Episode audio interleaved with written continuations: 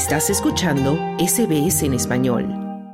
En un giro radicalmente inesperado, el presidente de Colombia, Gustavo Petro, incorporó a José Félix Laforí en la delegación gubernamental de negociación con la guerrilla izquierdista del Ejército de Liberación Nacional ELN. Se trata del representante de la derecha más radical colombiana y un terrateniente antipetrista que negociará con los insurgentes en Venezuela. Además, para los guerrilleros y sectores más extremistas, el dirigente ganadero Laforí representa en cierto modo al paramilitarismo es decir, los ejércitos irregulares que crearon los hacendados para defenderse de las guerrillas izquierdistas o para despojar a los campesinos de sus tierras. De manera sorpresiva, en el Congreso Nacional de Ganaderos en Barranquilla, el presidente Petro le solicitó a la FORI que integrara el equipo negociador del gobierno de Colombia, que esta semana retomó la negociación en Caracas con el guerrillero ELN. Y entonces aquí está el gobierno de izquierda y el gremio de la ganadería charlando conjuntamente porque podemos hacer un pacto para que pueda ser posible la paz total. Le voy a proponer, José Félix Laforí, que usted integre la comisión que hemos nombrado de parte del gobierno como negociadores con el Ejército Liberación Nacional ELN.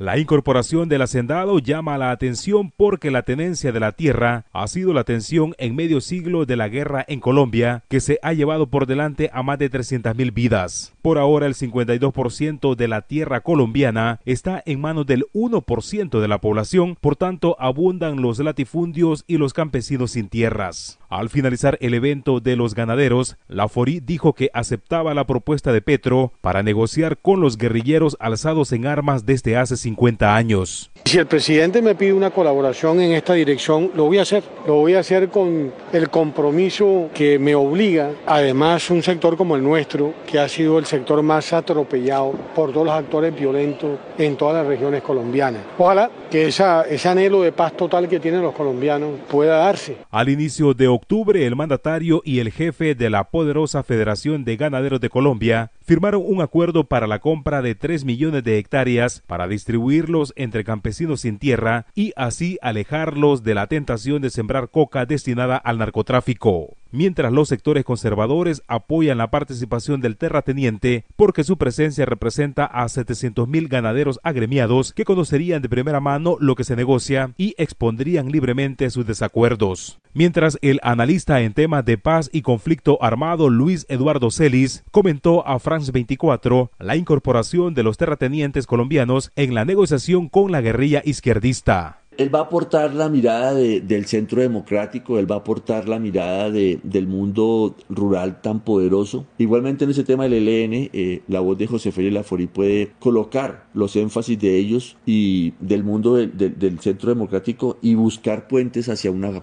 paz viable que, que hay que construir con el ELN. Durante la campaña electoral, Laforí consideraba a Petro un comunista peligroso y una amenaza para la democracia porque pretendería expropiar a los ricos e imponer un modelo chavista mientras el expresidente derechista Álvaro Uribe respaldó la integración del dirigente ganadero en la mesa de negociación con la última guerrilla en América Latina. La participación del doctor Laforí por invitación del presidente Petro puede contribuir a aproximar un aceptable nivel de acuerdo nacional sobre el tema, que requiere reflexión y hechos de paz del ELN. Llevará allí la opinión de muchos sectores que por obvias razones mantienen escepticismo Además, la elección de Laforí en el equipo negociador gubernamental sorprende a los colombianos porque él nunca creyó en el proceso de paz del expresidente Juan Manuel Santos con la guerrilla de la FARC. En 2016, durante la campaña del plebiscito para refrendar el acuerdo de paz, Laforí y su gremio ganadero apoyaron abiertamente el rechazo. Por su parte, la senadora derechista María Fernanda Cabal asegura que están usando a su esposo en el equipo negociador con la guerrilla y adelanta que este proceso está condenado al fracaso. La decisión de él como dirigente gremial es autónoma. Yo no comparto su decisión. Yo no creo en el proceso de paz con el ELN pues la verdad yo no le auguro ningún buen presagio. Antes de integrarse en la delegación del gobierno, la FORI llamó a organizar un grupo de ganaderos de reacción solidaria inmediata frente a las recientes ocupaciones ilegales de tierras. Su propuesta trae recuerdos amargos a los colombianos porque hace tres décadas se crearon en el país las llamadas Convivir, que eran organizaciones de autodefensa de civiles armados que dieron origen al paramilitarismo que dejó más de 94 mil muertes en Colombia. Para Radio SBS informó Wilfredo Salamanca.